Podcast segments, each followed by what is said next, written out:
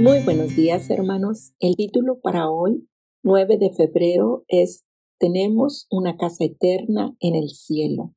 Y el texto bíblico se encuentra en 2 de Corintios 5.1. Tenemos de Dios un edificio, una casa eterna en el cielo, no construido por manos humanas. Cuenta Anthony de Melo que, en cierta ocasión, un hombre irrumpió en el palacio y llegó directamente a la sala del trono del rey Ibrahim Ben Adam. Atónito por tan inesperada visita, el rey le preguntó, ¿Qué quieres?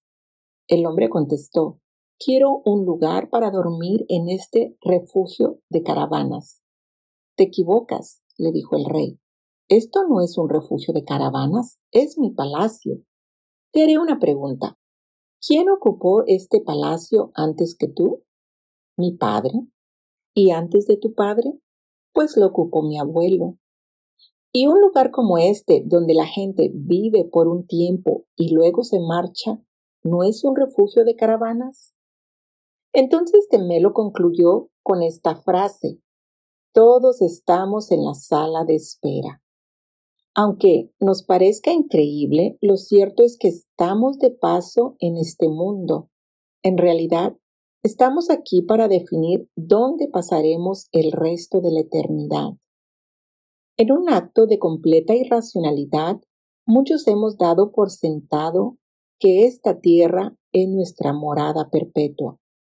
Y todos nuestros planes y sueños están basados en lo que pasa de este lado del universo.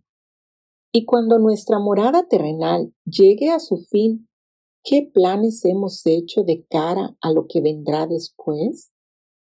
Tras mencionar a los grandes héroes de la fe, hombres y mujeres maravillosos, la palabra de Dios afirma que ellos se reconocieron como extranjeros de paso por este mundo.